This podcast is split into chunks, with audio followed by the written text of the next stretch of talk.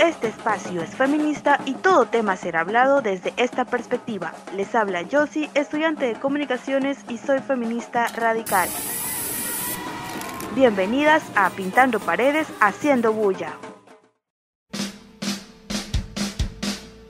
Hola, ¿qué tal? Espero que se encuentren muy bien. Quiero darles la bienvenida por estar aquí en el episodio número 2 de Pintando Paredes Haciendo Bulla.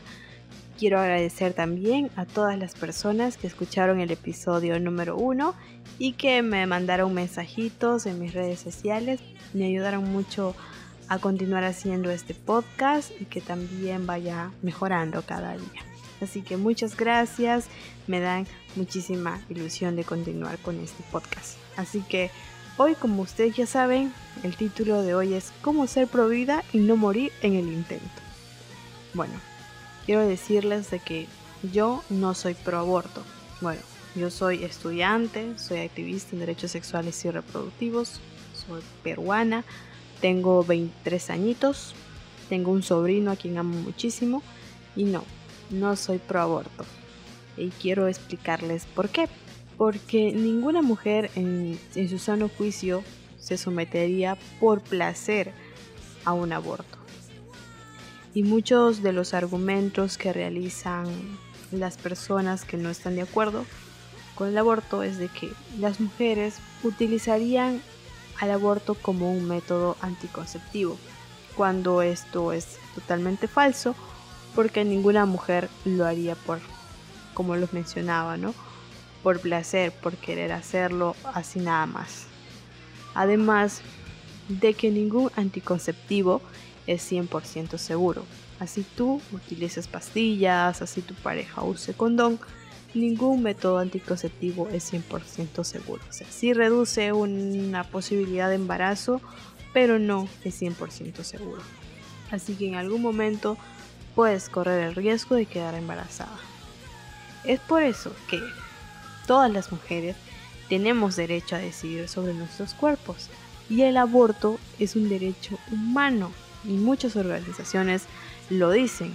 Y en el caso de que alguna mujer decida ser mamá, siempre va a ser juzgada acerca sobre la maternidad, ¿no? De que, por ejemplo, cuando las mamás quieran salir a divertirse, vayan a algún lugar con sus amigas, con sus amigos, siempre va a haber alguien que le va a preguntar, ¿con quién dejaste tus hijos? ¿Con quiénes se quedaron? A comparación de los hombres que nunca, nunca les preguntan eh, con quién dejaron a sus hijos, si ellos se van a jugar al fútbol, si se van de parranda o si se van de viaje, casi nunca, bueno, por no decir nunca, les hacen ese tipo de preguntas. O como cuando el papá es, es abandónico, bueno, cuando hay abandonado en este caso a la mamá, a él no le juzgan, a él no, le, no se burlan de él, pero si una mujer se queda sola eh, criando a su hijo, la tildan de mamá luchona. Entonces podemos ver que la situación es totalmente desigual. Además de que una vez que la mujer decide llevar el embarazo, se somete a violencia obstétrica, donde el personal médico trata mal a las mujeres en el proceso de embarazo, en el proceso de parto, y siempre va a haber esta esto que la sociedad tiene con las mujeres de tratarlas mal, ¿no? Incluso cuando es adolescente, bueno, mucho más cuando es adolescente y se las obliga a tener un hijo y de paso los médicos, bueno, el personal médico, las obstetras tratan mal a las mujeres en este proceso donde se supone que debería haber un acompañamiento bueno, un acompañamiento empático, pero bueno, no sucede eso. Después, cuando ya se tiene al bebé, bueno, al hijo, a la hija, siempre va a haber el comentario de que ¿por qué haces esto? No hagas esto, o tu hijo debe ser así, o mi hijito ya camina y el tuyo no, o ¿por qué aún usas, pañales? ¿Por qué no lo desmamas? O ya no deberías comportarte así porque eres mamá, cosas así, ¿no? De no pedir tu opinión, pero bueno, ahí están diciendo cada cosa. Uno en línea, tu mejor compañía. Tu mejor compañía. Uno en línea socialmente activa. Quédate con nosotros y disfruta de nuestro contenido. Disfruta de nuestro contenido. También está la precarización económica. Cuando, por ejemplo, la mamá La mujer se queda sola sin que, bueno, sin el papá, ¿no? Ella tiene que preocuparse sola por la economía de su, de su pequeña familia, solventar gastos, intentar darle una vida digna a su hijo o a su hija. Eh, y si en este y si en otro caso, bueno, tienes, si tienes pareja, se quedan juntos, igual en algún momento tienes que hacer todas las labores del hogar sin el apoyo, sin el compartimiento, bueno, el compartir de roles en el hogar. Prácticamente tienes que hacer todo, cuida, además de cuidar al bebé, ¿no? También limpiar la casa, ir de compras, lavar la ropa. Prácticamente te conviertes en la sirvienta de la familia. Entonces, son todas estas cosas que tienes que pasar siendo madre. Y, por lo que estamos escuchando, no es absolutamente fácil como para decirle, oye, tienes que tener tu hijo, si no, no vas a ver la cara de Dios. Por favor. Así que por estos y muchas cosas más, tenemos el derecho al aborto. Porque es nuestro cuerpo, nosotras decidimos por qué lo hacemos. Además, porque ninguna mujer en su sano juicio va a someterse a un legrado donde te ponen anestesia local, creo, y te hacen un raspado o donde tienes un aborto médico donde te tienes que meter 3 o 4 pastillas cada 3 o 4 horas para llegar a 12 donde te produce diarrea, te produce sangrado, puedes llegar incluso a tener anemia, donde vomitas, donde te va a doler muchísimo. Ninguna mujer en su sano juicio se va a someter a eso. Pero ahí está la gente diciendo de que lo va a hacer porque, bueno, porque quiere, porque lo va a utilizar como método anticonceptivo y muchos comentarios más.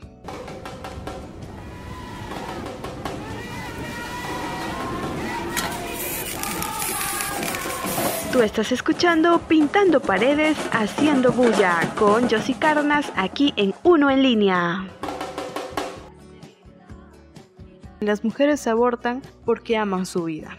No quieren tener una maternidad precarizada, donde no tengan todas las cosas que necesiten y si en algún momento quieren ser madres, quieren darle a su hijo o a su familia una vida digna. Lo hacen porque aman su vida, porque quieren hacer un mejor futuro para ellas. Tampoco existe un daño psicológico, estos son totalmente, esto es totalmente falso, son mitos, porque si la mujer está segura de hacer, de hacerse el aborto en este caso, no va a haber ningún tipo de daño psicológico. Lo que sí, va, lo que sí le va a pasar y lo que sí, va, sí le va a causar mucho daño es que tú la juzgues. Que la juzgues va a causar que ella sí se sienta mal, que sí en algún momento piense que ha sido su culpa y la verdad no necesitamos ese tipo de comentarios, las mujeres no necesitan tus comentarios. Además de que para querer a otra persona hay que querernos nosotras mismas. Y no me vengan a decir que eso es egoísmo, porque es totalmente falso. Egoísmo es que te metas en las decisiones personales y las decisiones personales no ameritan opiniones ajenas, no necesitan tus opiniones, no te metas. Por eso y muchas cosas más, yo no soy pro aborto estamos a favor de la despenalización del aborto. Es decir, que nosotras podamos decidir sobre nuestro cuerpo. Y no solamente pedimos la despenalización del aborto, sino también pedimos la educación sexual de calidad. ¿Y cómo va a ayudar la educación sexual de calidad? Va a ayudar muchísimo. La educación sexual no es eso que nos enseñan en quinto año, donde un personal de salud o donde la profesora en, el curso de tutoría o en el de ciencias nos enseñan los métodos anticonceptivos y cómo usarlos, o donde nos enseñan imágenes horribles de qué nos puede pasar si no usamos estos métodos. Eso no es educación sexual de calidad. Educación sexual de calidad es que desde temprana edad, desde niños, nos enseñen a reconocer nuestro cuerpo y llamemos por su nombre a cada parte de nuestro cuerpo, pues. ¿no? Y que obviamente nos enseñen a que debemos respetar nuestro cuerpo, nos enseñen a respetar el cuerpo de otro y que nadie debe tocarnos sin nosotros no queremos. Deben enseñarnos la importancia de nuestros procesos biopsicosociales. Ya hay países donde se ha despenalizado el aborto Y se ha dado como resultado de que un adolescente que tenga autoestima sana no va a tener relaciones sexuales con cualquier persona ni a cualquier edad.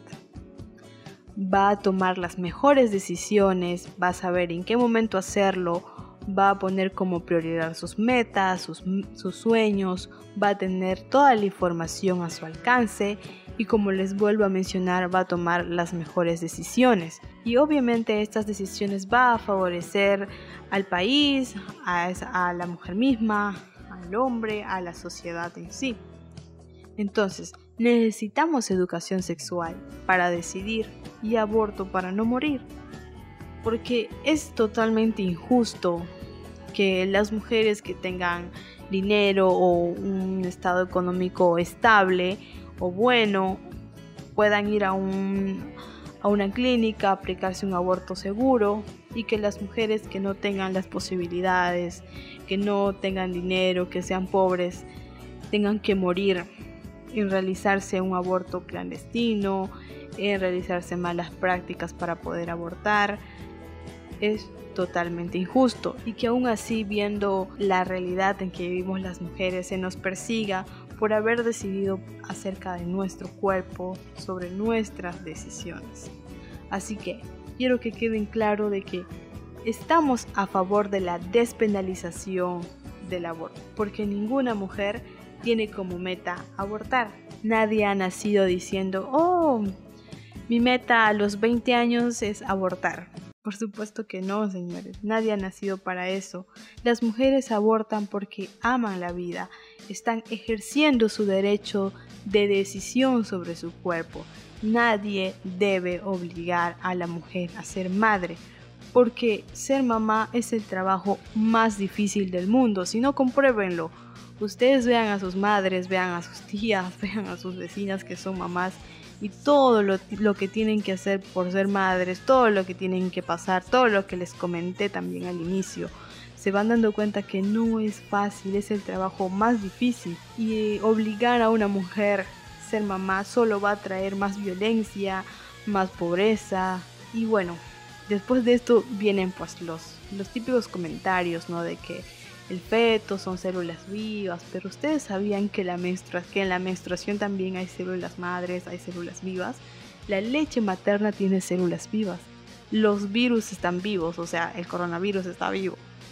Entonces, no digamos estupideces. No justifiquemos nuestra ignorancia bajo una moralidad estúpida.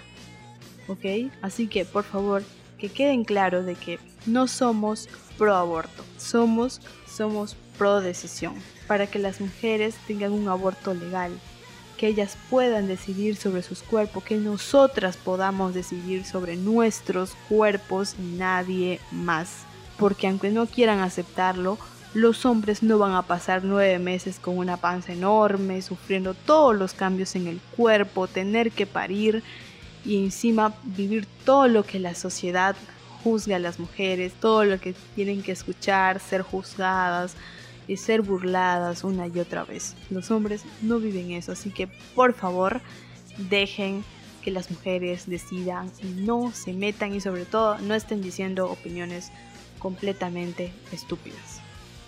Así que la información es poder. Una mujer que tiene como arma la información va a tomar muy buenas decisiones para ella, para su familia, para su país, para el mundo. Así que un beso, un abrazo, que estén muy bien y gracias por escuchar este podcast que hoy se trató de cómo ser pro vida y no morir en el intento. ¿Ok? Recuerden, no somos pro aborto, somos pro decisión. Hasta la próxima.